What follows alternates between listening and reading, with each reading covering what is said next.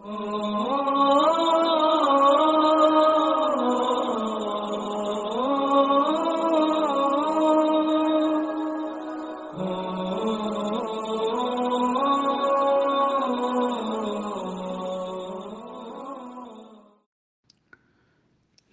número 5. Assalamu alaikum, pessoal.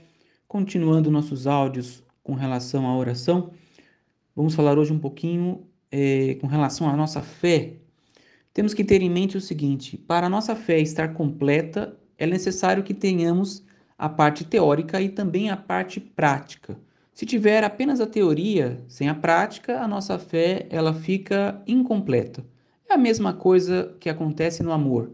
Não adianta a pessoa dizer inúmeras vezes ao dia que ama a outra pessoa, mas não demonstrar através de atitudes. Ou seja, para que seja realmente completo, requer que a pessoa fale e também haja da mesma maneira.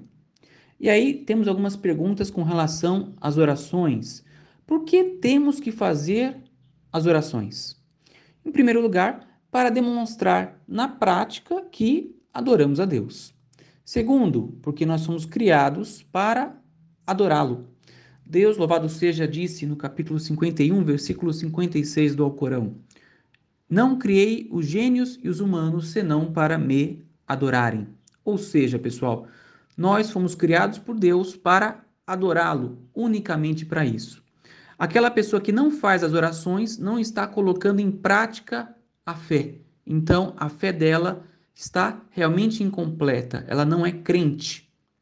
E tem um relato interessantíssimo do nosso profeta, que a paz de Deus esteja sobre ele, que disse o seguinte: a diferença entre o crente e o não crente é a oração. Quem deixar a oração se tornará um deles. Ou seja, é necessário que o muçulmano ele faça as orações, as cinco orações diárias. É uma obrigação dele para com o Criador. E nós temos também algumas virtudes de fazer as orações. Deus, louvado seja, disse no Alcorão, capítulo 29, versículo 45: A oração preserva de cometer atos imorais e reprováveis. Ou seja, todos nós vamos ter desejos, vontades e por aí vai. Essa vontade pode ser algo lícito, que é permitido, ou então algo ilícito, que é pecado. Se a pessoa for crente e tiver a vontade de cometer algo ilícito, ela vai pensar o seguinte: Deus está me vendo. Ou então, já já eu vou ter que fazer a oração. Ou seja, a oração vai acabar é, servindo como uma espécie de, de proteção.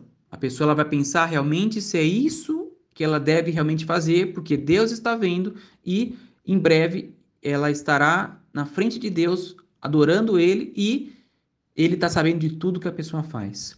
Ou seja, a oração vai convidá-lo a fazer o bem e se afastar do mal. Tem um relato interessante do nosso profeta, que a paz de Deus seja com ele, que disse: a oração é luz, ou seja, a oração acaba iluminando realmente a, a pessoa.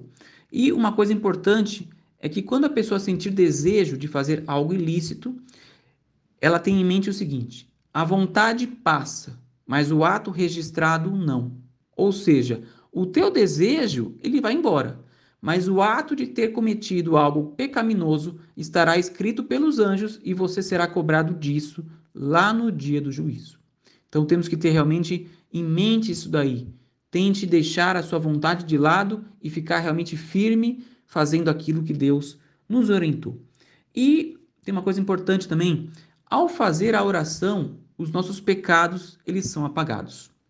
Tem um relato do profeta, que é a paz de Deus seja com ele, que diz o seguinte: as cinco orações diárias e a oração de sexta-feira apagam as faltas que possam ser cometidas entre elas, enquanto não sejam pecados maiores. Então, é, o crente, ao fazer a oração, ao adorar a Deus, ele acaba é, sendo perdoado de alguns pecados. Isso é um ato de adoração, Deus gosta e vai lá e perdoa o seu servo pelos pecados cometidos. E consta uma coisa importante, pessoal: a oração será a primeira ação a ser questionada pelo servo no dia do juízo. Isso é um relato do nosso profeta, que a paz de Deus seja com ele, que nos ensina que todos nós seremos questionados.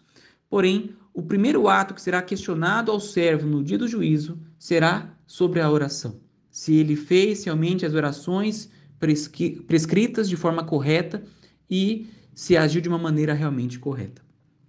Que Deus nos abençoe, nos proteja, permita que a gente consiga realmente realizar nossas orações com vontade, com temor e fielmente. Que Deus nos facilite e nos guie, inshallah.